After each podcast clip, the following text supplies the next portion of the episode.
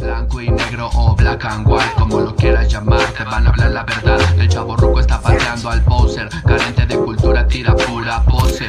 No sé cuál sea la intención de esta generación, que no vive sin su phone, ya no hay interacción. Es blanco y negro, no te pierdas la transmisión. Está de podcast, el podcast, lo notas, bro. Voy Felipe con tenis, suave, suavena. Es el wax del barrio, el extracto, nena. Si quiere buena. ¿Qué tal amigos? ¿Cómo están? Bienvenidos, bienvenidas a este episodio de Blanco y Negro Podcast. Muchas gracias de antemano por estar acompañándonos el día de hoy. Ya es viernes, ya es viernes eh, y se tienen que alegrar, se tienen que poner contentos, ¿cómo no? Es viernesito alegre y el cuerpo lo sabe, ya muchos están planeando cómo se van a gastar su poca feria que les queda y no los culpo, no los culpo porque mira que estar ahí en la chamba y es tan estresante, la neta, es tan estresante porque sí, muchos van a decir, eh, o muy, más bien, muy pocos van a decir, no, pues es que la gente se estresa porque no les gusta su trabajo, mira, yo lo disfruto. Bueno, si tú, carnalito, carnalita, disfrutas mucho tu chamba, eres uno de los pocos afortunados, déjame decirte. La gran mayoría no, no, no, no, no lo disfrutan.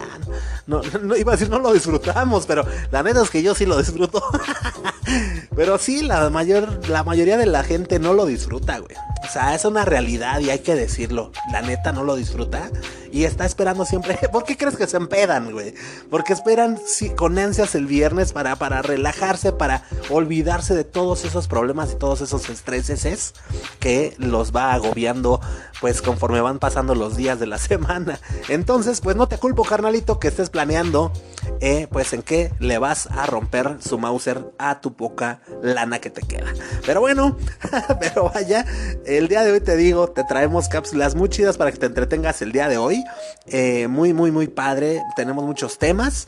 Para empezar, ¿qué te cuento, papá? El señor Flippy del Barrio Palmundo nos trae una fotografía, una fotografía, un poema desde el Tianguis. La neta, yo, yo quise así bautizar su cápsula porque es que para mí es eso, güey. O sea, es una crónica estando el señor Flippy del Barrio Palmundo ahí en el Tianguis, donde nos va a empapar de, de, esa, de esa experiencia eh, ¿cómo se puede llamar? Una experiencia sensorial.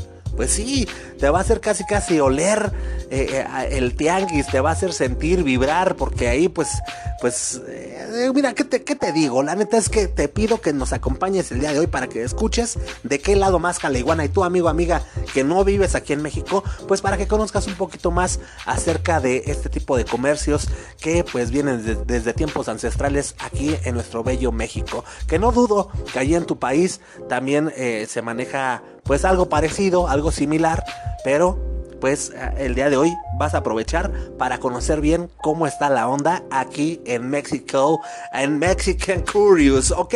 Por otra parte, la señorita Mili eh, nos va también, también hoy andan muy culturales estos señores y nos va a traer una cápsula muy chida para que toda la banda que está empezando a querer descubrir, pues que los pueblitos mágicos, que, que dos, tres cosas, pues les trae también una una, pues, ¿qué, qué, te, qué, te, te, ¿qué te digo?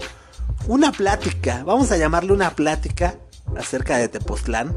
Eh, tierra que acabo de visitar esta Mili, que por supuesto pues no dudó un segundo para poderte hacer una cápsula y que te enteres qué tantas cosas te puedes encontrar allá.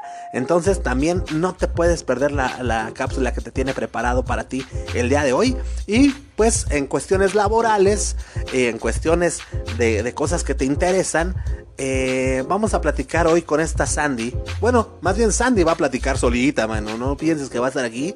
Pero sí, la cápsula que nos trae el día de hoy trata acerca de la discriminación laboral. Y la neta es que muchos pensaríamos que ya no existe, pero vas a ver cómo vas a ver cómo te va a quedar el ojo cuando escuches pues eh, todo el tipo de todos los tipos de discriminación que existen.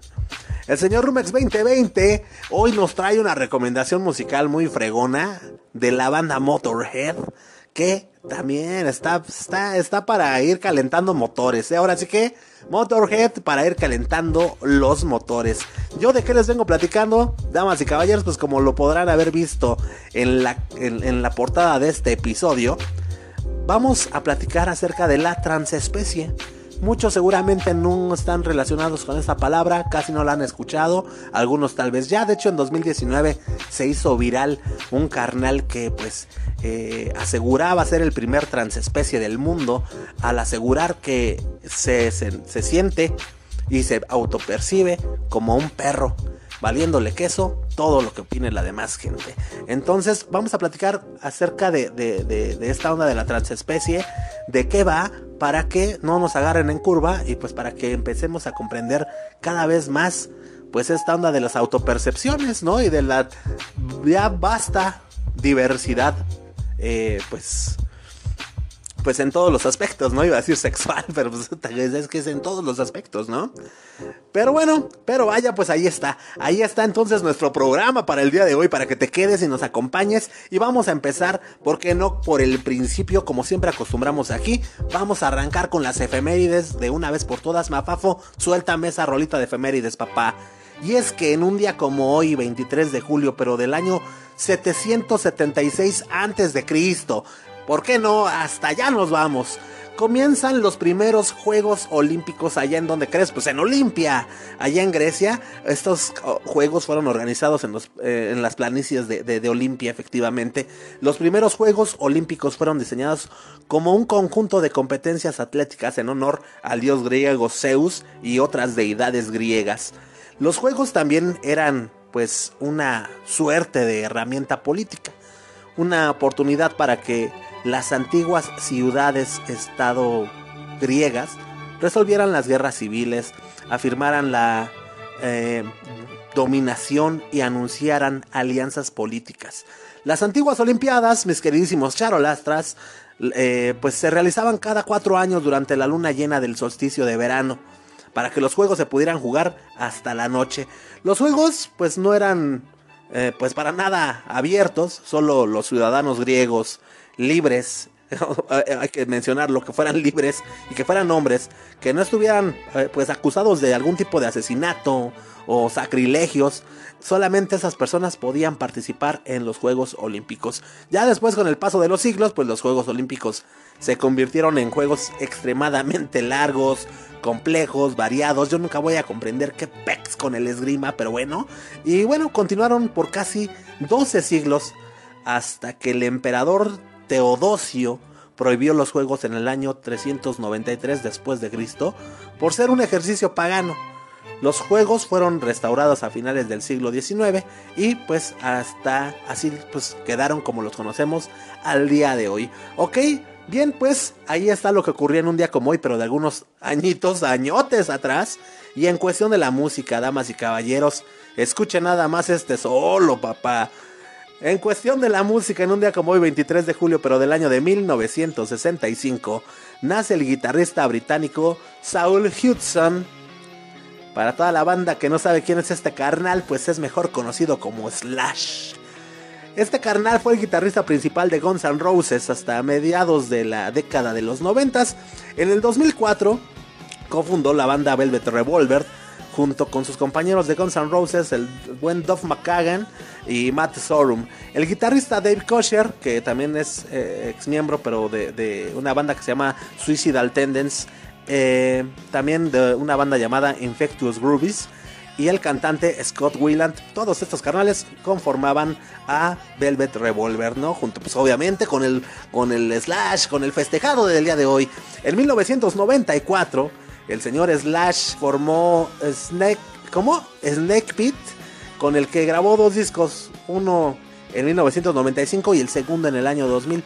Durante un periodo de descanso en el que no entró en estudio ni compuso temas nuevos, formó Slash's Blues, eh, Blues Ball. Esta banda era estrictamente para directos en el que realizaba versiones de canciones del género blues. En distintas revistas lo han situado en lo más alto de su ranking de guitarristas al señor Slash, pues no es para menos, la neta, nada más que sí me cayó medio gordito el día que lo invitó el buen Michael Jackson y se empezó a proyectar, y qué digo proyector, a proyectar, eh, empezó a desvariar el señor. Pero bueno, ahí está, ahí está, no nos envuelvo más con el señor Slash y ahora sí vámonos, ¿por qué no? Con esa fotografía, esa fotografía cultural de tiempos ancestrales que es el tianguis con el señor Flippy del barrio Palmundo. Entonces, mi queridísimo Flippy, adelante caminante.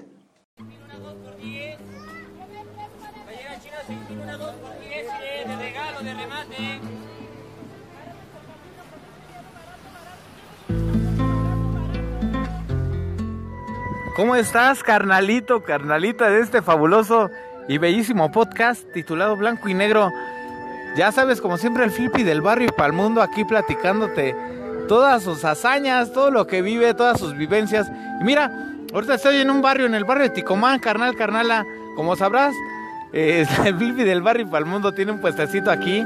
Y decidí hoy no hacer tanto una cápsula acerca de para entrevistar a la gente, sino para que veas todo lo que pasa aquí. Está pasando ahorita mi carnal cilindrero con música de antaño.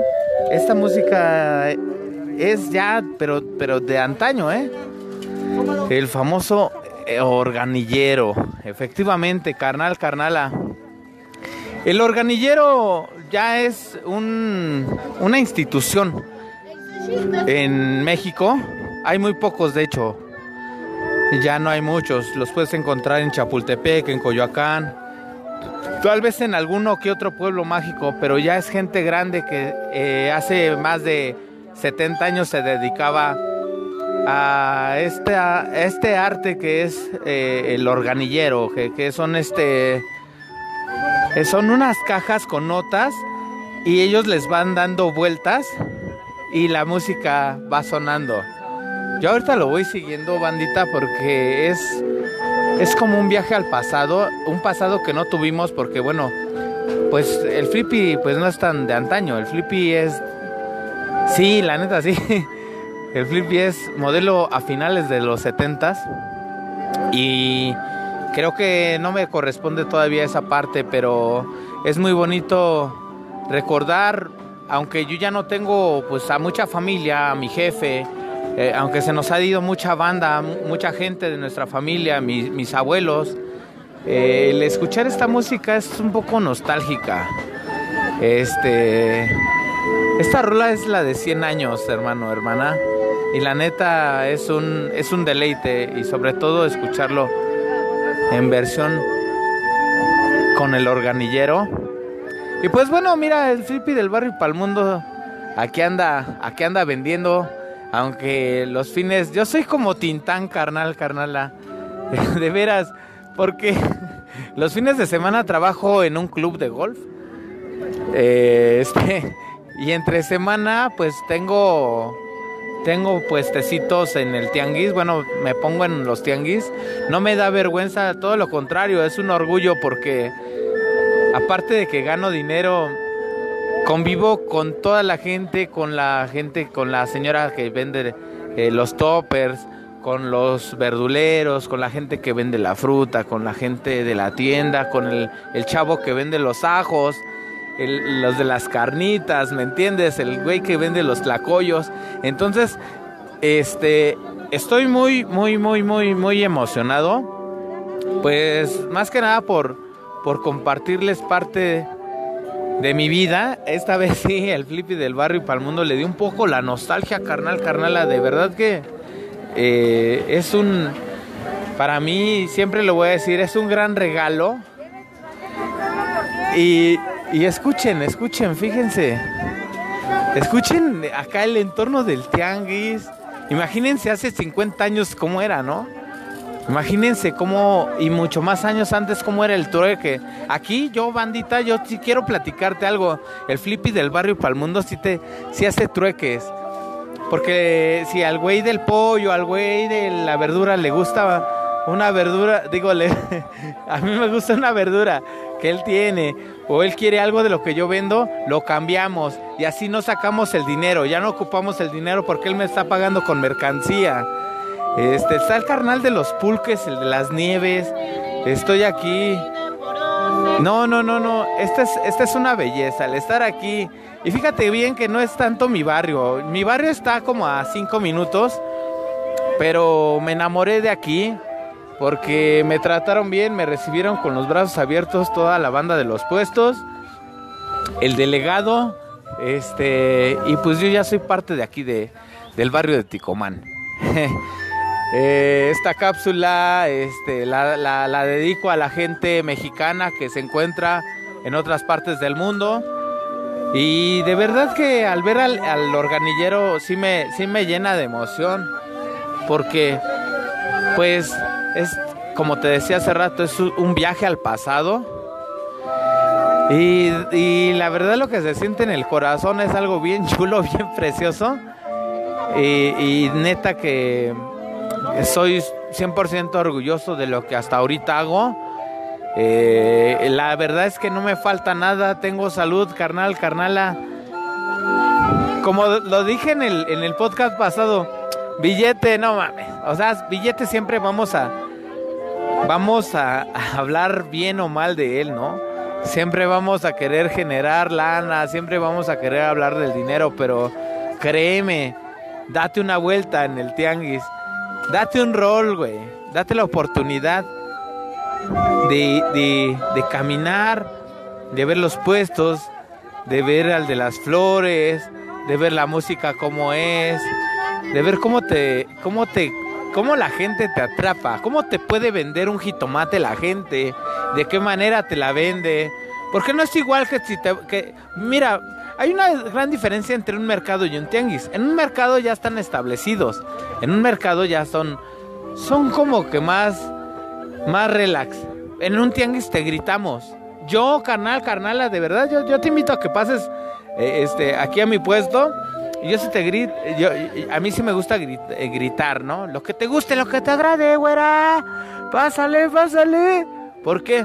Porque es un grito, para la gente que no es de, México, es, es un grito y es un tono que se le da a la gente de, de muchos años. Estoy hablando, pues yo creo que a principios de, lo, de 1900. Eh, esto del tianguis nunca lo he investigado, pero al parecer pues lleva muchos años, yo, yo, yo digo siglos, ¿no? Pero aquí estar en el barrio, estar en la Ciudad de México, estar en un, en un, en un rinconcito de algún barrio, de cualquier barrio, porque está la San Felipe, te puedes ir a Tepis, pero pues también puedes ir a la colonia argentina, carnal. Está la Magdalena Contreras, ayer un saludo a la banda del Cerro del Judío, hay tantos barrios, está Santa Julia, está Oceanía, está Azcapotzalco, hay tantos barrios y tantos tianguis que hay, que de verdad yo te aconsejo que te des un rol. No te lleves tanto varo, fíjate que no, no, no necesitas llevar varo. Para ser feliz no se ocupa el dinero. Ya ahorita te estoy, te estoy narrando, estoy hablando contigo, estoy grabando mi cápsula con un mandil. Estoy, este, pues obviamente con mi cubrebocas, me lo quité tantito para poder, para que tú me entiendas mejor. Y este, y nostálgico porque nunca te había hablado un poco más de lo que yo hacía, de lo que a mí me gusta, que es el interactuar con la gente, el estar en el barrio, el, el, el pues el, el estar con mi gente, con mi México, con mi mundo, con, mi banda, porque finalmente pues todos somos del barrio, ¿no? Aunque tú vivas ahorita en Beverly Hills, un saludo para la banda que, para mis amigos, que realmente, y neta, es neta, para mis amigos que están en Florida, un gran saludo eh, a todos.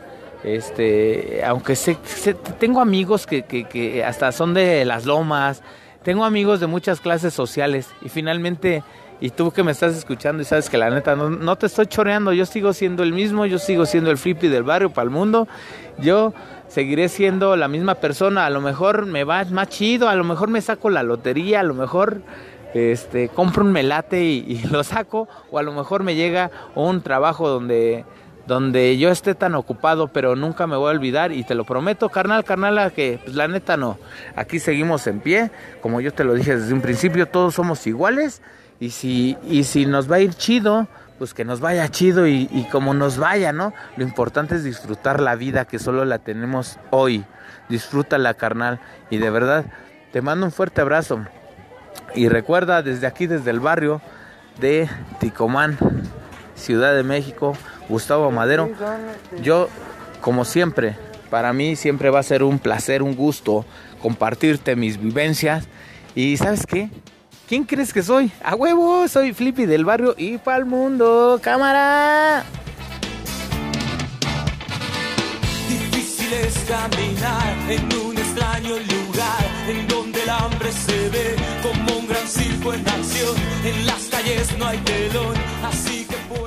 Ahí está, damas y caballeros. Esta super capsulaza del señor Flippy del Barrio para el Mundo. Dense una vuelta. Dense una vuelta por el tianguis. Y, por favor, eh, traten de, impregnarse de toda esta cultura que tenemos todavía. y seguirá por los siglos de los siglos. Amén. Eh, aquí en, en México lindo y querido. Dense una vuelta entonces y por favor no regateen, no, no, sí, sí, sí está bien, es, también parte de la cultura, el regateo en el tianguis y todo, pero seamos más conscientes con toda la banda que sale a vender sus productos, ¿no? Eh, eh, y en lugar de regatearles deberíamos hasta de darles más, güey, a la señora de los ajos, así sabes, ¿no? La que te jala la manga, güey. Y ya volteas, chale. pues ya, deme uno, señora, ya llevo tres. No, pero bueno, eh, eh, en lugar de regatear, hasta deberías de darle una feria más, ¿no? Al de los cerillos. ¿Qué, qué, sé yo? ¿Qué sé yo? ¿No? Pues, ¿qué les digo? Una vez habiendo dicho todo esto, vámonos con las ondas laborales. Vamos a ver qué nos trae Sandy el día de hoy a platicar pues con respecto a todas estas ondas de las discriminaciones laborales que existen aún aún hoy en día. Entonces, Sandy, pues te cedemos tu espacio, te abrimos tus micrófonos y adelante, Caminanji. That you settled down, that you found a girl and you're married now.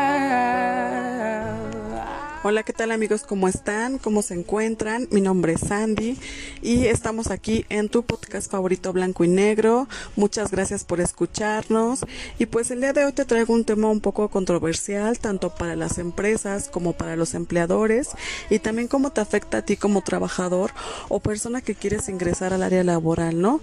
Eh, como sabemos en nuestro país todavía existen tipos de discriminación y te voy a contar a grandes rasgos qué tipos hay y cómo tú como empleado o persona que te vas a emplear, pues te puedes proteger sobre esto, ¿no?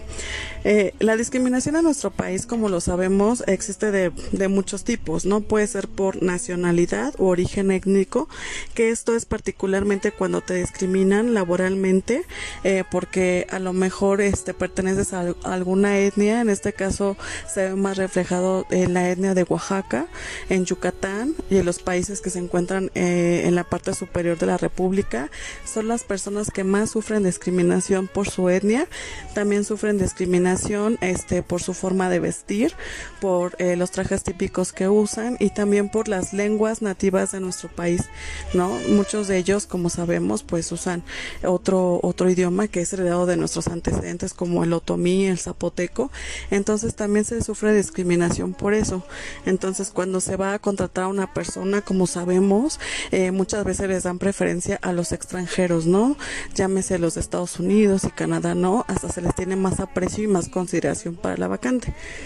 También existe la discriminación por el género. Como lo sabemos, aquí en nuestro país es uno de los países donde todavía existe la discriminación.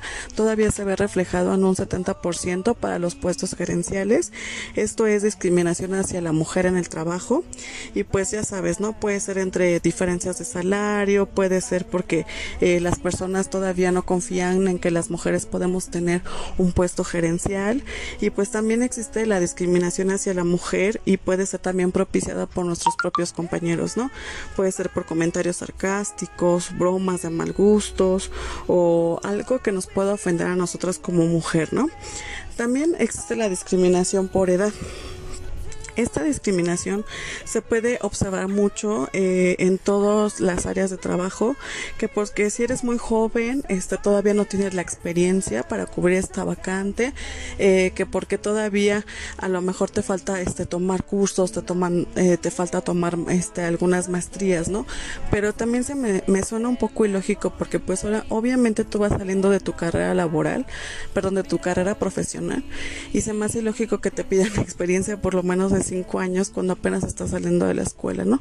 Yo no digo que no es imposible, de hecho, eh, mi idea siempre ha sido y suena triste que desde los 18 años pues empiezas a ejercer algún tema laboral para que tú puedas tener experiencia, pero pues si no puedes, al término de tu ciclo escolar, que es la universidad, pues ya empezar a ejercer un trabajo, ¿no? Es, eso también es discriminación y pues también está la otra cara de la moneda, ¿no?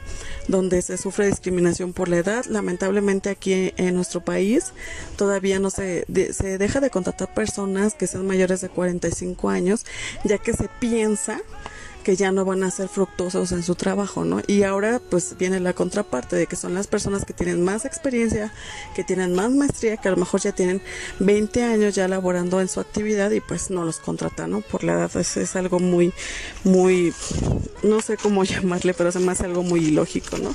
También existe lo que es eh, la discriminación por maternidad. En muchas empresas te piden que, eh, que si vas a ser madre avises o que si piensas tener hijos pues que también avises ¿no? Porque a lo mejor tú no estás proactiva para ese empleo y no van a, a contratar a otra persona para que te cubra por incapacidad, ¿no? Eso también te preguntan. También existe el tema de lo que es la religión. ¿No? Aquí en nuestro país, como sabemos, es un país tradicionalista y eh, el 70% de la religión en nuestro país es católica. Entonces hay empresas donde sí toman mucho en cuenta qué religión tienes y muchas veces por eso eh, no te contratan porque a veces tienes días festivos, porque a veces te piden otras, este, realizar actividades en días que se pueden tomar como festivos y pues tú no lo puedes realizar, ¿no? También existe ese tipo de discriminación. También existe la discriminación por ideología, de tú qué piensas, este, qué quieres hacer de tu vida. También existe la discriminación por orientación sexual. Esta discriminación es básicamente porque las empresas todavía son crueles y no hay espacios de socialización. Esta situación ha mejorado ya que ahora eh, creo que tenemos unos prejuicios más abiertos y más colectivos y ahora ya comprendemos un poco más que el ser homosexual, transexual o todos esos no es ni ofensivo para nosotros ni siquiera para las demás personas y que estas personas pues pueden realizar el mismo trabajo que nosotros. También está la discriminación por estatus social, que es aquí más considerando para puestos ejecutivos que las personas eh, siempre escojan más para una vacante a una persona que viene mejor vestida, que ha ejercido ya puestos gerenciales o que a lo mejor tiene contactos en, algún lugar, ¿no? Eso, eso es a lo que se refiere la de estatus social.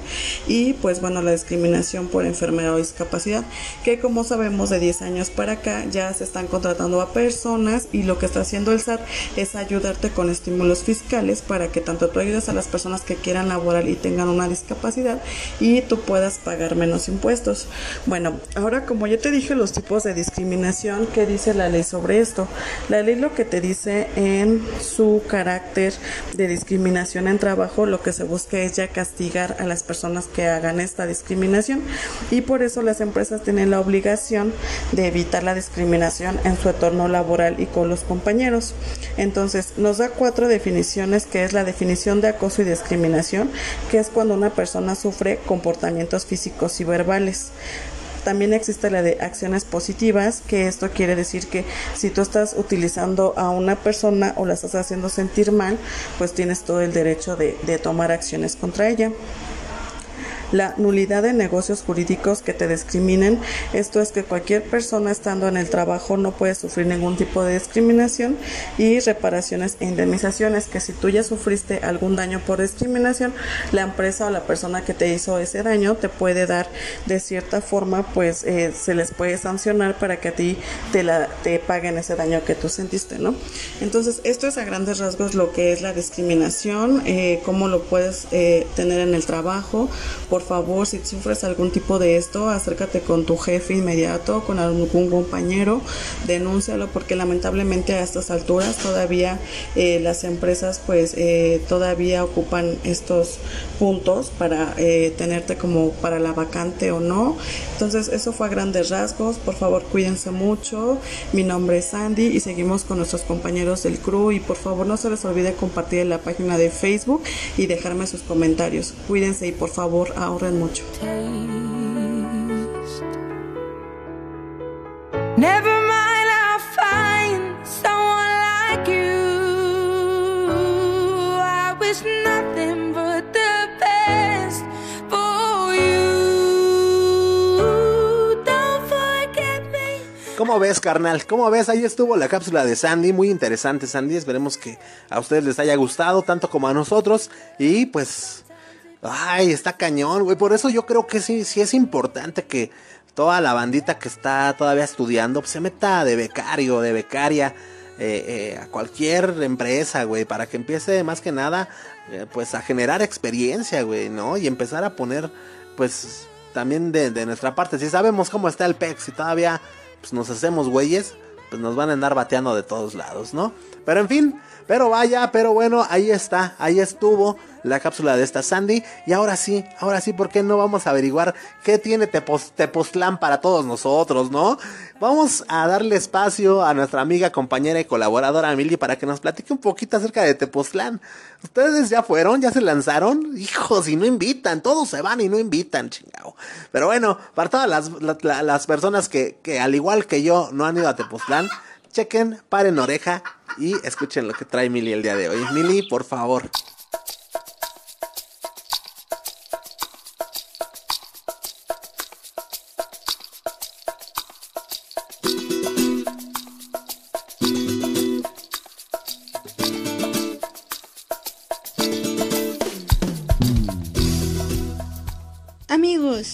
Amigas, ¿cómo están el día de hoy?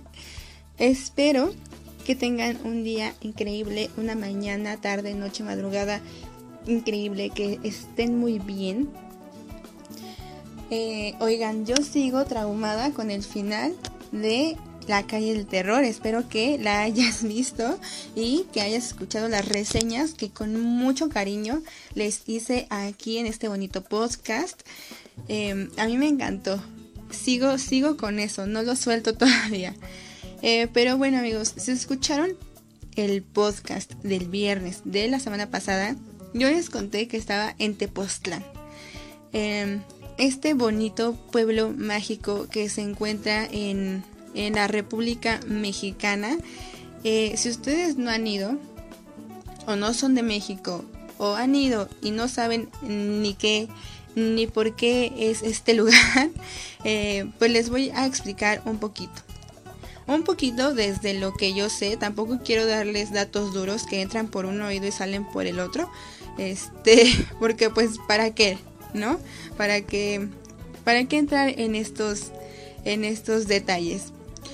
Pero bueno, como ya lo dije, Tepoztlán eh, es un pueblo mágico. Es un pueblo mágico que se ubica en la República Mexicana, se encuentra al sur de la Ciudad de México. Eh, está dentro del estado de Morelos. Si tú vives en la Ciudad de México o lo céntrico, lo céntrico para ti es la Ciudad de México, de aquí allá, por la carretera de Cuota, haces aproximadamente dos horas, menos de dos horas, depende de cómo manejes. Este, eh, hay dos casetas, una caseta para, eh, pues la que está luego, luego para salir de la Ciudad de México y otra entrando a, al pueblo, pues de Tepoztlán. Más que nada. Ahora, ¿qué tiene de mágico este lugar? A mí en lo personal es uno de mis lugares favoritos. Eh, es un lugar muy tranquilo. Realmente el nombre lo dice, pero es un, pueblo mágico. Eh, ah, bueno, otra cosa, si ustedes no saben que es un pueblo mágico, realmente se le dice así. Es un programa turístico que hizo la Secretaría de Turismo de la Ciudad de México. Entonces, eh, pues reconoce a los pueblos, eh, a, los poblados o ciudades que quieran eh, proteger y guardar su riqueza cultural. Entonces, allá vamos. Este pueblo es, para mí, es muy mágico, valga la redundancia. Es un pueblo muy espiritual, mucho, mucho, muy espiritual. Eh, te conecta. Este, vas a ver que hay gente haciendo limpias, haciendo trabajos, eh, hay gente que lee el aura, mucho lugar vegetariano, eh, mucho budismo, mucho hinduismo, mucho de todo este tipo. Hay gente que le puede llamar hippie, pero bueno, eh, a mí me encanta por, por esa parte. Es un lugar donde yo me siento en total y completa paz. Y Bueno, pues allá vamos a entrar a detalle a, a qué hice en Tepoztlán y qué les puedo recomendar, ¿ok? Entonces, ya les dije que ustedes de, saliendo de la Ciudad de México se pueden ir allá.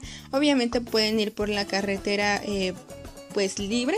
Realmente yo nunca me he ido por ahí, entonces no sé cuánto tiempo se haga, por eso no les puedo dar eh, pues ese, ese detalle. Pero por la eh, pues carretera en la que cobran, en la de cuota, no en la libre, sino en la otra pues hacen aproximadamente entre hora y media y dos horas. Algo que siempre hago eh, para, bueno, en, en Tepoztlán, primero es quedarse en un lugar bonito. Hay muchos lugares. Tepoztlán se presta para todos los presupuestos. Entonces nos podemos quedar en un lugar muy, muy básico donde tengamos solamente nuestro cuarto, nuestro baño y pues nos quedemos ahí para dormir básicamente. Estos cuartos los rentan aproximadamente 300 pesos al día, entre 200 y 500 pesos al día. Em, pues son muy, muy accesibles si tú no vas con un gran presupuesto, si tu presupuesto para un hotel es ese.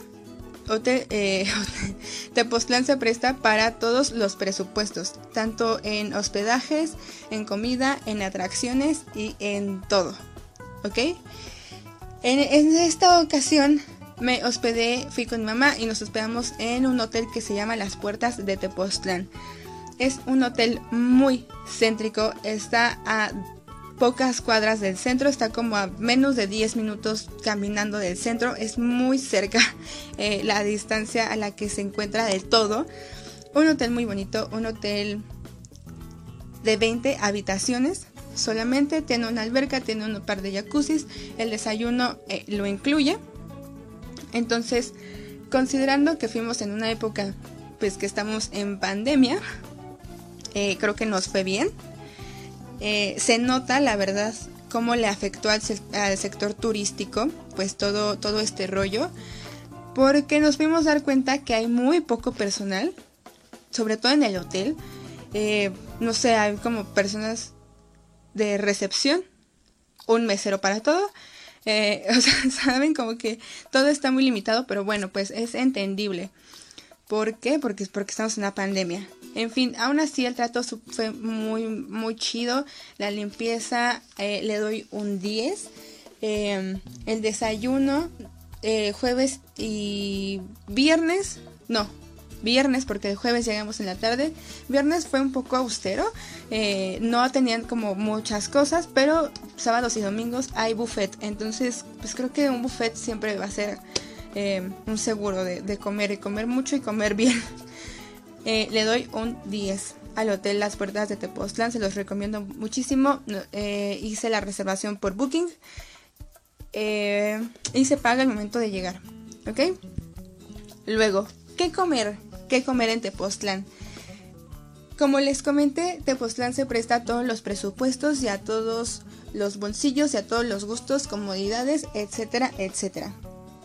Hay de todos, de todos tipos. Eh, puedes comer muy económico. Hay comida en la calle. Yo he probado esta comida y la comida es muy rica. Pero si quieres comer a un precio muy accesible, te recomiendo que vayas al mercado. Eh, es muy fácil de encontrar porque está, está la iglesia, la iglesia central y al ladito está el mercado. Es un mercado muy grande que abarca eh, las dos avenidas más importantes de Tepoztlán. En este mercado encontrarás de todo, desde todo lo que se vende en un tianguis hasta una área de comida muy extensa y de todas las comidas, de todas. En Tepoztlán se come mucho un un, alimento que se llama itacate, que es una comida callejera. Eh, bueno, no callejera, pero es como si fuera una gordita. A esto, a esto me estoy refiriendo con comida callejera. El itacate es en forma triangular y realmente es una gordita, pero rellena de varios guisados y acompañada de crema y de queso. Esto es importante también. Crema, queso, crema, queso, salsa, tu guisado y el itacate. Bueno, la masita en forma triangular en este mercado puedes encontrar de todos los itacates, de todos los guisados que quieras. Eh, hay caldos, hay tacos, quesadillas, todo. Ahora, Si tienes un presupuesto un poco más elevado, o sea, tampoco creas que, que voy al restaurante más acá. El primero que te puedo recomendar es Govinda Ram Tepoztlán. Este, eh, pues como escuchaste el nombre muy, muy, muy hindú, es un restaurante vegetariano con comida muy hindú. Eso te puedo decir. eh, de hecho, te lo sirven como en estos platitos donde te sirven un poco de todo. Y es, eh, es un restaurante muy rico. Si pides el plato chico te puedes llenar bien. Si pides el grande te llenas mucho. Eh, la comida me parece, creo que el menú completo, el, menú de todo, o sea, sí, el menú del día incluye sopa, incluye postre, inclu- incluye como cuatro guisaditos, este, ensalada, bebida con refil, eh, creo que cuesta como 120 pesos. Es muy, muy, muy rico. Aquí también hacen hamburguesas y cosas veganas, bueno, vegetarianas, entonces se los... Eh, ¿Qué más les puedo recomendar? Ah, les recomiendo el mejor sushi del mundo. Se llama jengibre y está en Tepoztlán. bueno, no he probado uno más rico, entonces para mí es el mejor sushi del mundo. Perdón, eh, Govinda Ram se ubica en Avenida del Teposteco número 19. Lo ubicas, es un local, un local muy muy grande, jengibre sushi. eh, del sushi que te quiero hablar se encuentra en calle Aniceto Villamar 7B, Tepoztlán, Morelos. Eh, es, es una posada, pero tú subes unas escaleras y ahí está jengibre sushi. Tienes que probar eh, todos los rollos que hacen, son deliciosos. Eh, venden también como unos woks de verduras igual de deliciosos. El agua de jengibre con limón es también lo más delicioso del mundo. A mí me encanta ir a este sushi. La verdad es que no es nada caro. O sea, comes, si comes lo mismo que comieras en, en sushito, van a ser como 400 pesos menos. ¿Ok? Entonces es muy, muy, muy, para mí es muy accesible. Y sobre todo muy rico. Cada peso que pagues lo va a valer. Un ambiente muy bonito. Es una terraza con una vista impresionante. Ves todo el Teposteco desde esa, desde esa terraza. Algo que probé en esta visita y que me encantó y que como no lo había probado antes, se llaman pizzas a la leña, tal o cual. Pizzas a la leña está en la avenida del Teposteco número 16. También es una terraza que da directamente a todo lo que es eh, pues la avenida está del Teposteco, que te da al Teposteco. ¿Qué pizzas? Yo pensé que se iban a tardar mucho en, en darnos la comida porque pues es una pizza a la leña que te hacen al momento. No, la tienen como en 15 minutos, es súper rápido. Miren, ahí les va todo lo que nos comimos, ¿ok? Todas las pizzas son grandes. Pedimos una entrada, unas tapas de queso de cabra con aceitunas. Luego pedimos una jarra de clericot. Pedimos la pizza y una ensalada, todo muy grande y fueron 600 pesos, poco menos de 600 pesos. Una comida así en el Italianis hubiera sido más de mil pesos. Entonces es muy rico. Hacen una salsa deliciosa. El clericot estaba también increíble. Creo que es de las mejores pizzas que he probado en la vida y te las recomiendo mucho. Y eh, te podría decir muchas más cosas que probé, pero para no hacerlo tan largo, también te quiero recomendar algo que no había hecho en Tepoztlán y que me gustó mucho. Centro Holístico Colibrí se encuentra también en la avenida del Teposteco. Hay muchos, muchos lugares de masajes. Entramos a este, creo que fue un muy buen precio. Eh, nos dieron un masaje de una hora, cuerpo completo. Nos pusieron ventosas, piedras calientes, una mascarilla que dejó mi piel, no saben lo bonita que la dejó, y un spa en las manos con un exfoliante y una mascarillita por mil pesos. Mil pesos las dos. Creo que vale mucho la pena. Es, eh, eh, es una gran experiencia. Hay muchas, muchas, muchas cosas que pueden hacer en Tepoztlán. Obviamente subir el cerro del Teposteco. Arriba hay una pirámide. En este lugar, si a ti te gusta el fenómeno ovni, se dice que, que pues hay mucho de esto, pero realmente es un lugar muy energético. Es muy de buena vibra. Es, eh, es, es, es muy de buenos, buenos lugares quiero ir pronto otra vez, ojalá pueda ir, porque es mi lugar favorito en el mundo. No encuentro tanta paz como la encuentro cuando estoy en Tepoztlán. Y pues se los quería compartir, se los recomiendo altamente, ojalá tengan la oportunidad de ir. Como les dije, es un lugar que se puede adaptar a cualquier presupuesto. Si ustedes llevan poco presupuesto, se adapta. Si llevan mucho, van a encontrar lugares donde puedan gastar su opulencia. Entonces, Pues espero que les haya gustado esta recomendación amigos. Por otra parte, y perdón por alargarme tanto, pero quiero decirles que eh, ya está la tercera ola de COVID. Fíjense que luego les voy a contar, pero tuve que ir a urgencias eh, a un hospital COVID. Afortunadamente estoy bien, pero tuve que ir y el hospital estaba lleno. Los hospitales ya están otra vez llenos. Eh, bueno, no sé cómo actuamos ante, bueno, el, gobierno ante, ante esta situación.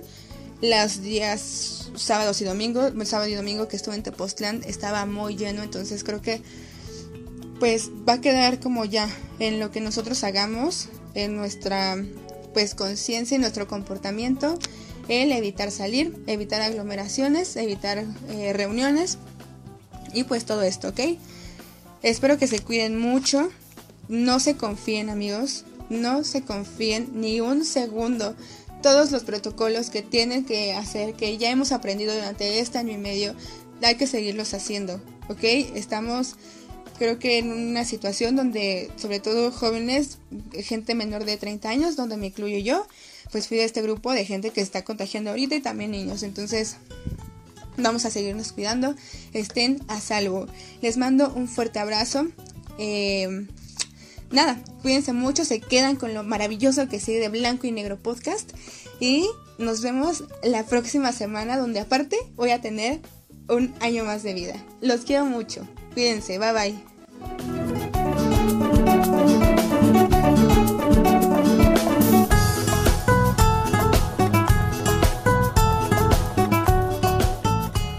Lo que sí quisiera saber eh, es si ya podemos ir, eh, que ya, ya llevamos nosotros nuestro peyote o allá nos lo incluyen.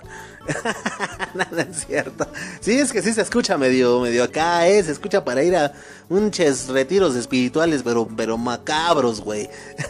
no es cierto. Muchas gracias, Billy, la verdad, por la cápsula que nos, nos, nos trajiste, nos regalaste el día de hoy. La neta estuvo muy chida y se antoja.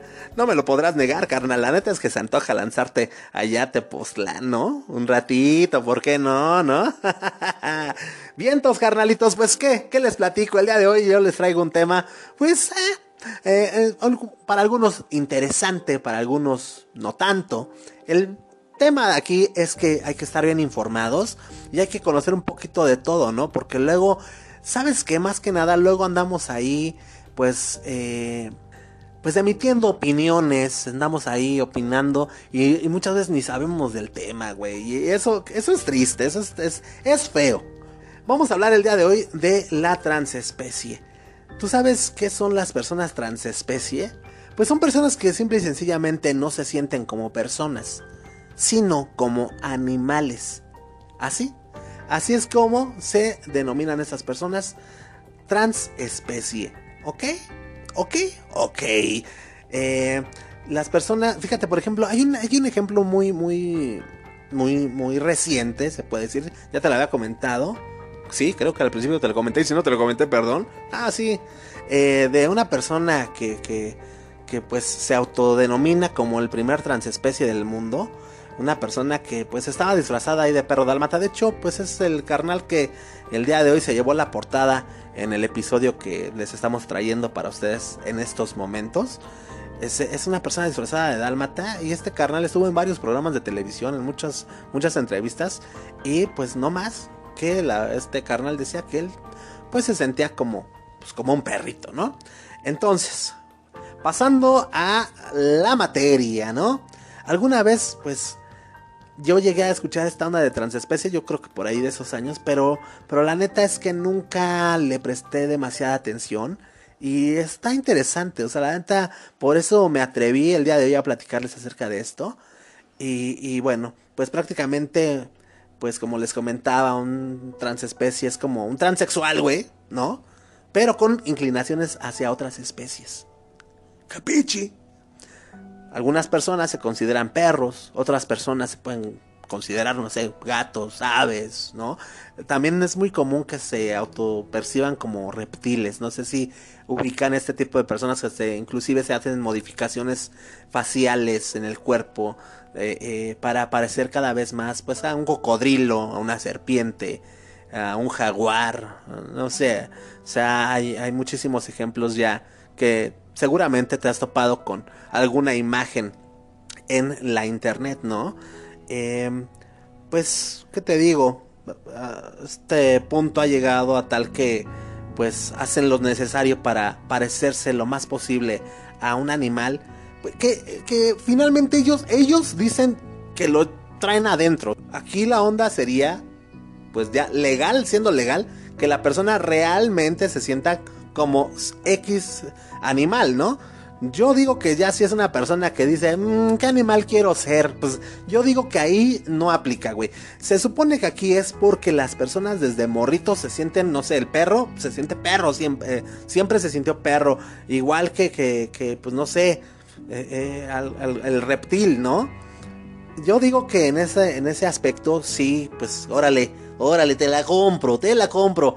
Yo siento que es así. No creo, de verdad, os digo, no, tampoco es que soy un experto en el tema, pero no creo que sea como que la persona de repente se le antoja decir, ah, eh, los gatos están chidos, fíjate que están chidos los gatos, yo, yo, yo creo que yo quiero ser un gato. No, no, no, no. Las personas transespecies, carnalitos, buscan principalmente la aceptación, al igual que pues otras tendencias, ¿no? Los transespecies eh, en particular buscan mucha comprensión, mucha aceptación, el reconocimiento por parte de la sociedad. Y ellos dicen que, son animales encerrados, es lo que te comentaba, eh, pues eh, en, cuerpos humanos y, que no tienen la culpa de haber nacido en la especie equivocada. Qué mejor dicho que un transespecie, él te lo explicó mejor, ¿no? ¿Qué te digo? Para toda la banda que está desconectada de todos estos temas, pues eh, eh, estamos hablando de, este tipo de, pensamientos tan comunes de estos tiempos, donde las personas con ciertas inclinaciones sexuales, que a lo que llamaríamos fuera de lo tradicional, utilizan esa frase para defender su postura, ¿no? Ahora, adicional a todo esto, hay quienes han renunciado a sus derechos como seres humanos, sí, han renunciado algunas personas a sus derechos como seres humanos para que a su vez sean amparados por los carnales de protección animal. Suena un poquito irracional, yo lo sé, ¿no? Pero la tendencia existe y ese es un hecho y se ha expandido a nivel mundial. Hay una persona tú te puedes encontrar a un carnal, a una carnalita y te puede decir, ¿sabes qué? Yo soy un gato, soy un cocodrilo, soy una serpiente atrapado en un cuerpo humano. O sea, prácticamente, eh, eh, pues la idea es esta, que, así se sienten. Digo la idea para todas las personas que pues, pues, nos cuesta un poquito comprender lo que sucede en la mente de estas personas, ¿no?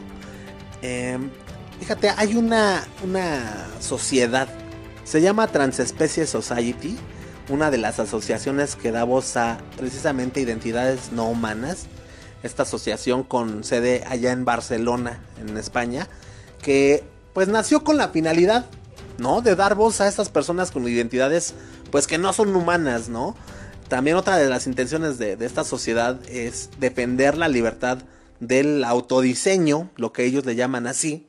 Hay muchas palabras que la verdad no comprendo, pero ahí están, ¿no? O sea, el tema aquí es que si uno está de acuerdo o no con los términos que se utilizan, o cosas así, la neta es que son lo de menos.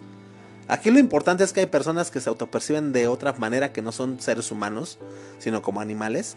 Y bueno, pues ahorita pues estoy descubriendo esta, esta otra, otra palabra que yo no conocía, que pues piden defender la libertad al autodiseño, ¿no? Y bueno, promover la, la investigación y la creación de nuevos sentidos y órganos en comunidad. Eso es lo que buscan este tipo de asociaciones que les están haciendo el paro a todos los transespecie. Esta organización surgió gracias a, Cyborg Foundation, ¿no? Una comunidad de personas que se creen robots. Es lo mismo pero, pero en robots, ¿no? En el 2017 salió esta, esta fundación, para ser más exactos. Y la encabeza el activista cyborg, eh, también es un cyborg británico, Neil Harbison la española transespecie Mon Rivas y Manuel Muñoz. Pero bueno, pues ahí nada más está el datito para que te des las trenzas de la abuela, ¿no? Ahora quiero que escuches esto. Uno de los miembros de, este grupo, que se llama Mario, este carnal, dice que se siente como un ave. Al mismo tiempo que pues, les pide apoyo a, sus carnales, a sus colegas, eh, eh, pues en específico dice que nunca se, se ha sentido como un ser humano. Dice que siempre ve la ventana y mira a los pájaros, pero su país y su mente retrógrada que hay ahí en su país lo consideran una anomalía. Dice este carnal, quiero ser un pájaro desde lo más profundo de mi ser. Al igual que Mario, pues también el Tom Peters, un carnal británico de 32 años, se siente como un dálmata, es el que te digo que tenemos en la foto el día de hoy. Se hace llamar Spot en su nombre de, perro y pide se le reconozca como tal, ya que pues vive y actúa como un perrito, ¿no? En el video que, que anda circulando ahí en YouTube y todo eso, pues explica todo, ¿no? El por qué se comporta como un animal y todo eso. Si te quieres lanzar a verlo, pues búscalo así, ¿no? Como, como Tom Peters o este el hombre dálmata o no sé cómo lo, lo quieras buscar. Los transespecies, carnalitos, son capaces de mantener relaciones sexuales con, con animales. Eso también hay que decirlo. Hasta ahora, pues hemos dicho que los transespecies son personas que dicen haber nacido en un cuerpo equivocado, pero que en realidad se consideran animales.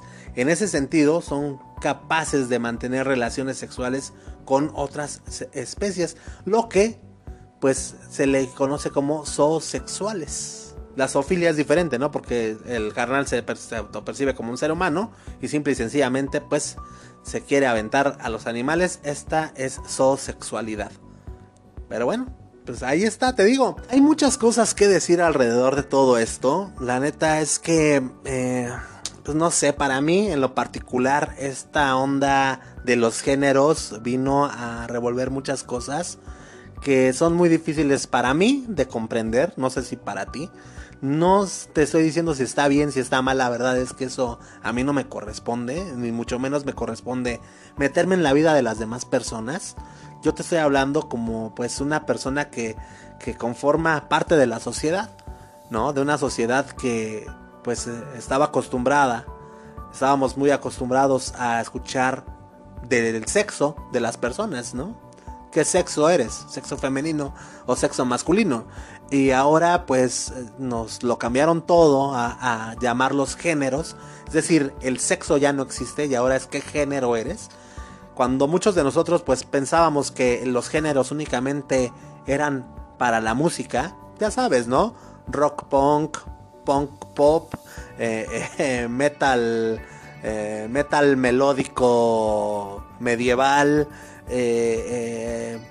folk, electro folk, o sea, ese tipo de cosas existían nada más en la música, ahora ya no, ya ahora es en tu autopercepción. Y, pues se me complica un poquito, se me complica un poquito, es lo único que yo te puedo decir. Que pues, pues no sé qué, qué, qué pase, ¿no? Ahora, para no hacértela tan cardíaca, este artículo también pues menciona que esas personas transespecies al autopercibirse como, como animales, pues les dan ganas de tener relaciones sexuales con otros animales, ¿no? Ahora, eso no es la llamada zoofilia, porque la zoofilia es cuando un ser humano, pues, abusa de, un, de un, pobre animalito, ¿no? Y, él se sigue per percibiendo como un ser humano. Aquí es diferente, es ya nombrado diferente. Para ti, amigo, amiga, no lo sé. Para ti tal vez sea lo mismo. Tú vas a decir, pues es que finalmente es un ser humano, y eso lo dice en su ADN, que pues está pues abusando de un animal, ¿no? El que él se autoperciba o no se autoperciba nos vale gorro. Eso es zoofilia aquí y en Marte y en Júpiter. Tal vez eso es lo que tú opines, ¿no? Pero al existir ahora tantos géneros y tanto, tanto pues apoyo que se les está empezando a brindar por medio de las asociaciones como la OMS y, todas estas asociaciones eh, empiezan a salir este tipo de, de, cosas que no cuadran, ¿no? No puedes defender al, al, animalito porque, por ejemplo, ahora te digo, esto no se llamaría zoofilia viniendo de un transespecie, se llamaría zoosexual y pues no tendría eh, pues ningún pex, ¿no? Pero pues te digo, esto ya no sé a dónde vamos a parar. Te digo y te repito también, no estoy en contra, no estoy a favor. Simple y sencillamente que tal vez nos falte muchísimo para llegar a comprender, entender la vida. Hablando ahorita, aprovechando de las transespecies que pues tienen relaciones con, con animales. Eh, eh, estoy escuchando también que muchos pederastas ahora se, se hacen autopercibir como, como, como niños y dicen que les gustan los niños y que también ellos están en su derecho, ¿no? Ellos es su vida, es ahora sí que es su vida y tienes que respetarlos, tienes que respetar sus gustos y muchas cosas y dices, güey, ¿qué pedo? ¿Qué está pasando? ¿Qué está ocurriendo? Pero bueno, güey, la neta es que son temas muy profundos, muy, muy, muy profundos. Mucha gente me va a llamar retrógrada, yo lo sé. Y pues lo único que les puedo decir es que, eh, pues si eres amigo o amiga, una de esas personas que están exigiendo el respeto a la manera de pensar de las demás personas, pues yo te pido también que respetes un poquito mi manera de pensar, que, que, que, en realidad no dice nada, simplemente soy una maraña de dudas por todos lados y tengo derecho a cuestionarme tantas y tantas cosas. Hijo, ahora sí, ¿a dónde vamos a parar? Ahora, ¿qué dice? Ya para terminar, güey. Ya para terminar porque te tengo bien mareado. El psiquiatra Darío Kimbay explicó que esta tendencia no es un trastorno mental. Sería un trastorno mental si tuviera si estuviera dentro de las clasificaciones que existen actualmente. Dice este carnal psiquiatra Darío Kimbay que es un delirio. Porque un delirio es algo que se sale de la realidad del cual una persona se convence. No es una enfermedad, es un síntoma de una enfermedad. Mira, nada más te voy a decir esto para terminar para terminar la reflexión del día de hoy y sin meternos en broncas, es regresando o, retomando un tema ya de algunos años atrás, hablando del tema de la anorexia, personas que se autoperciben como personas gordas cuando en realidad pues no lo están, están todo lo contrario, en los puriditos huesos. Eh, sin embargo, son personas que son intervenidas porque pues son problemas mentales que están acabando con la vida de la persona. Eh, y, no sé qué diferente hay entre estas personas con anorexia y los que se autoperciben de otra forma, ¿no? Llamémoslo así, sin meternos en nombres, en cosas.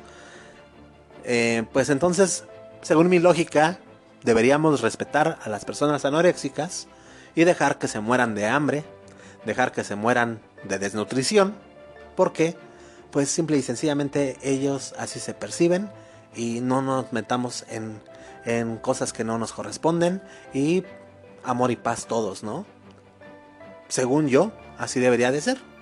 Digo, tomando esta, eh, eh, eh, esta manera en la que la gente y las asociaciones están empezando a, a querer que veamos a estos géneros y estas autopercepciones y shalala.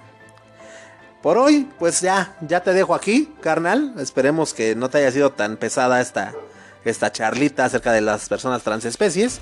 Pero pues la neta es que independientemente de lo que yo pueda opinar, lo que tú puedas opinar, eh, es algo que existe. Te repito, ya está por todo el mundo. Y pues vamos a ver a dónde vamos a parar. Vámonos ahora sí con el señor Rumex 2020 con Motorhead que nos trae de recomendación para el día de hoy para que tengamos un viernesito, un fin de semana súper chulo. Entonces, mi queridísimo Rumex, adelante caminante.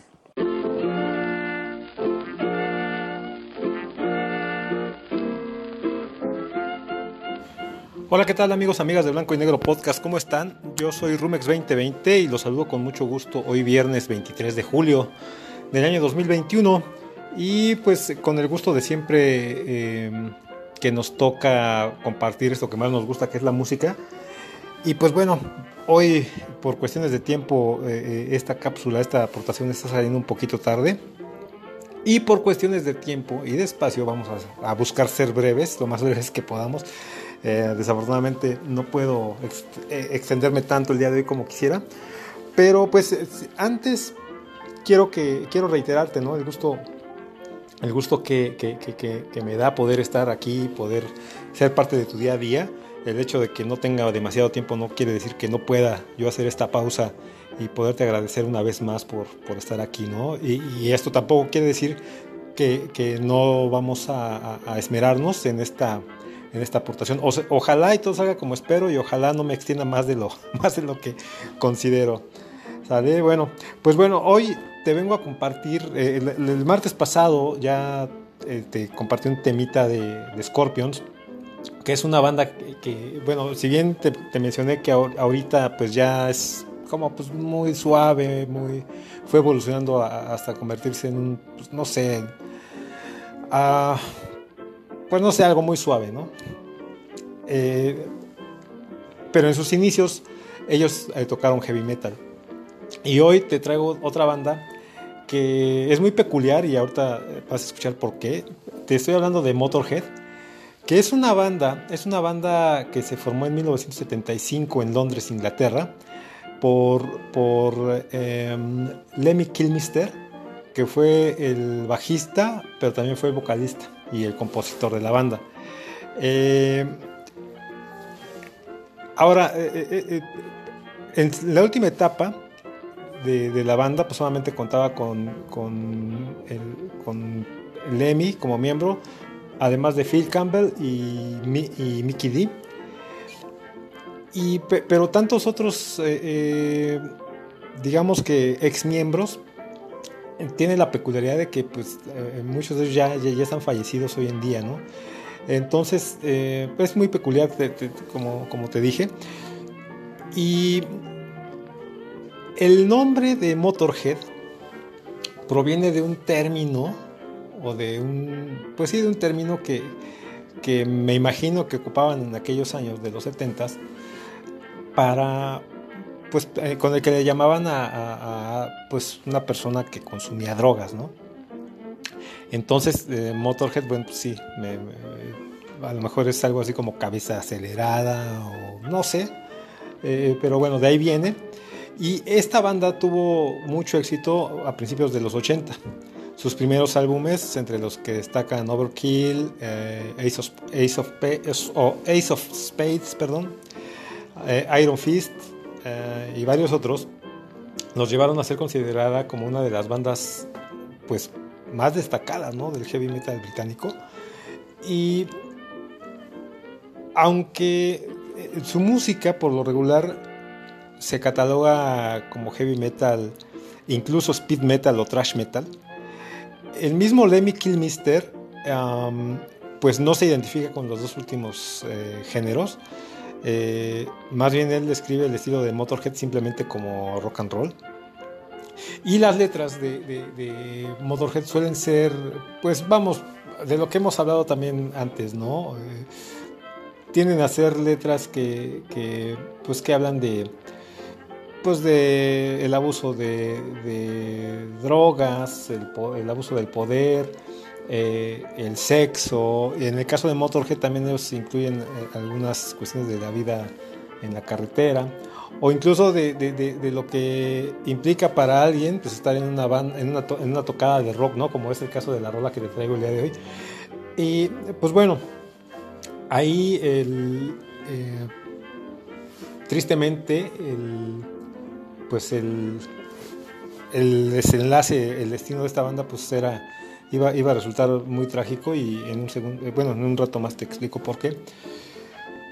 Pero eh, el Lemmy fundó la banda. Él tocaba antes en una banda de rock psicodélico que se llamó Hawkwind.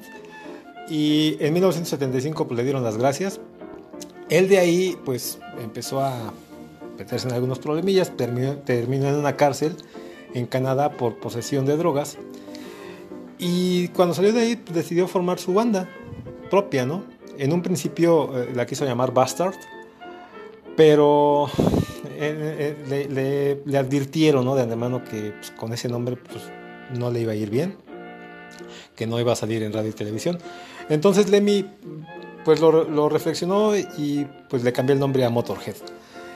Eh, y bueno, Motorhead, ad- además del término que te expliqué al principio, es porque es la última canción que escribió para, la, para su banda, de, eh, en, la, banda que estaba, que es Hawkwind. Eh, y la idea que Lemmy tenía para cuando formó Motorhead es que, lo cito textual, que la, banda fue, que la banda fuera la más sucia de rock and roll del mundo y que si Motorhead se mudaba a la casa de al lado, el césped o el pasto hasta se seque de tan sucia que era, ¿no? Ese, ese era el concepto de Lemmy. Eh, las primeras reacciones de la banda fueron, pues no fueron muy agradables y de hecho se llevaron por ahí en 1977 el premio a la peor banda del mundo. Bueno, la mejor peor banda del mundo en una revista eh, especializada. Y su primer álbum oficial, homónimo Motorhead, eh, salió precisamente en 1977. Llegó al lugar número 43, no, ahora sí que sin pena ni gloria. Eh, pero ya, ya a estas alturas su, nivel había, había mejorado considerablemente, ¿no? Y, de hecho ya a, la banda pues la, aceptaban pues seguidores de, géneros como el heavy metal e, e incluso del mismo punk, ¿no? En, en, el año 2015 salió su vigésimo primer álbum, el último. Eh, Bad Magic se llamó este álbum. Y pues es el único que, el último que haría, ¿no? Como te mencioné, eh, meses después de que, de que, salió este álbum, eh, Lemmy fallece. Y posteriormente, después en, en, noviembre, muere Phil, Phil Taylor. después, Mickey D anuncia, pues, que se cancela el resto de una gira que tenían y pues la, disolución de Motorhead, ¿no? Ah, de 1977 a 2015, eh, ellos grabaron 21 álbumes de estudio. De estos 21 álbumes, vamos a, te voy a recomendar una rolita que viene en el, en el álbum número 2 que se llama Overkill de 1979 este álbum tiene 10 tracks y de aquí vamos a tocar el track número 1 que se llama precisamente Overkill o que a la traducción pudiera significar exagerar.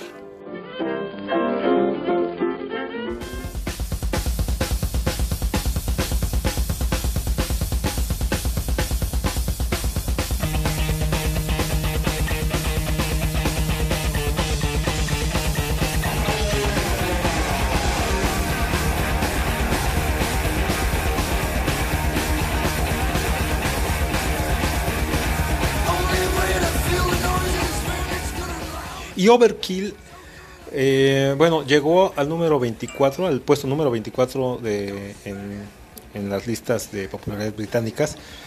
Y fíjate que, eh, eh, bueno, en una biografía que se hizo de la banda, el autor escribió, el estilo abrumadoramente rápido y estruendoso fue uno de los estilos más innovadores dentro del género de los años 70. Y aunque Motorhead no era punk rock fueron la primera banda metal en demostrar tal energía, creando en el proceso el, speed metal y el thrash metal. Pero como te mencionaba, bueno, ahí, termina el comentario, pero eh, eh, Lemmy era más afín o, ¿cómo te explico? Pues sí, o sea, se, inclinaba más por el, por el punk rock, incluso que a las mismas bandas de heavy metal. E incluso él dijo no tener nada en común ¿no? con las bandas de speed metal o de, thrash metal, o de thrash metal a las que Motorhead influyó en ese o, ha influido ¿no? en, este en ese momento. Y él mencionó al respecto dice es que se han equivocado creen que tocar alto y fuerte lo es todo y no es así. Los solos de guitarra no son complicados para un guitarrista. En realidad solo es tocar escalas. Para sentir un solo eh, pues escucha a Hendrix no y eh, eh, él aprendió de gente como Buddy Guy y Lightning Hopkins. Son palabras de, Lemmy, ¿no? Y estos dos personajes que, acabo de mencionar son, eh, fueron cantantes y guitarristas de blues y country blues de mitades del siglo XX. y sigue Lemmy diciendo, para ser influenciado por alguien tienes que tocar como él. Entonces, ah, pues bueno, aquí me queda claro que, que Lemmy no era muy muy fanático, no, bueno, no muy fanático, no, muy fanático, sino muy, no estaba muy de acuerdo con el género en el que pues se, encasilló a la banda. Y pues bueno, ahí estaba eh, la, anécdota, ¿no? Ahora, como tocando ya el tema eh, eh, y ya acercándonos a, lo que es la, canción, esta es una, esta es una de, de este de las canciones más populares de, la banda. De hecho, la tocaron en casi todos sus conciertos. y fue escrita por todos los miembros de, de- aquella época de la banda en conjunto, no tienen un, solo, un solo autor. Y la letra es en sí muy sencilla, muy sencilla, la, la- música tampoco es así tan complicada, eh, lleva, es este, pues ritmo de, de batería muy, muy repetitivo, muy, muy constante. Eh, y a mí me, llamó, me llama mucho la atención esta canción porque la primera vez que la escuché, llega un momento en que ya termina la música y dices, no, bueno, ya, ya terminó. Y otra vez empieza la batería y empieza otra vez la guitarra y, y- y todo, y, empiezan, siguen tocando un minuto más o menos, y otra vez termina, asumes que ya terminó la, la- la- la canción ahora sí, y otra vez empieza la batería y, y- e- e- igual, ¿no? Empieza el bajo y la guitarra. Entonces, este, eh, me llamó mucho la atención esta parte. eh, y pues tampoco es así, bueno, yo quiero suponer, yo no sé tocar guitarra, ¿verdad? Pero tampoco oigo una melodía muy complicada. Este y la letra te decía es muy es muy cómo te explico es muy sencilla habla habla eh, al, al- al- al- leerla pues yo me imagino que habla de lo que él siente en una tocada eh, pues estar en un, en un concierto. Eh, eh, y te voy a tocar te voy a leer los dos los dos párrafos digamos en los que los, de hecho son los dos únicos párrafos que trae la, la- la canción. Y dice la única manera de sentir el ruido es cuando es bueno y fuerte. Tan bueno y no lo creo gritando con la multitud. En tus pies sientes el ritmo va directo a tu espina. Agita tu cabeza. Debes estar muerto si esto no te hace volar y así te la pasa este, repitiendo el coro pero pues sí vamos finalmente eh, era esta parte esencial de, de- de- de- esta sencillez en cuanto a la melodía y a la letra, porque finalmente yo creo que ah, yo no sé si, si, si, si la música tenga que ser forzosamente, y hablando de heavy metal o de rock en general, yo no sé si por si de forma obligatoria tenga que ser eh, complicada tanto la música como la letra o profunda o filosófica, no sé. Pero esto es un buen ejemplo de, que pues no necesariamente tienes que ser muy profundo o muy elaborado para poder hacer una buena rola, ¿no? Entonces, em, quizás no es uno de los géneros que yo te comparta de manera habitual, pero pues, se me antojó esta semanita ofrecerte eh, eh, y recomendarte algo un poquito fuera de lo común. Estas, estas dos rolitas de esta semana pues son de las canciones que, que, pues más me gustan del género. Y pues por mi parte ha sido todo el día de hoy. Yo te dejo, espero que te hayan gustado estas dos recomendaciones. Sígate, síguete la pasando muy bien, muy a gusto. eh, este, eh, que tengas muy bonito fin de semana. Síguete cuidando. Yo te dejo con Motorhead, Overkill. Súbele, súbele, súbele más y nos escuchamos en la próxima. Adiós.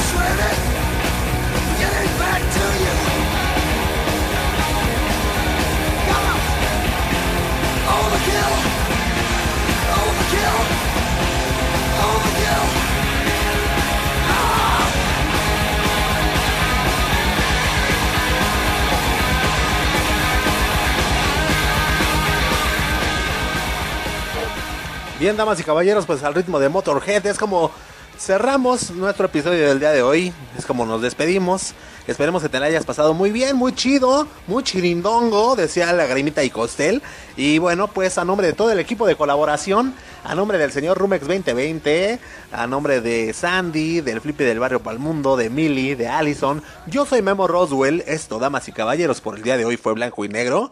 Suéltame las gallinas, mafafo.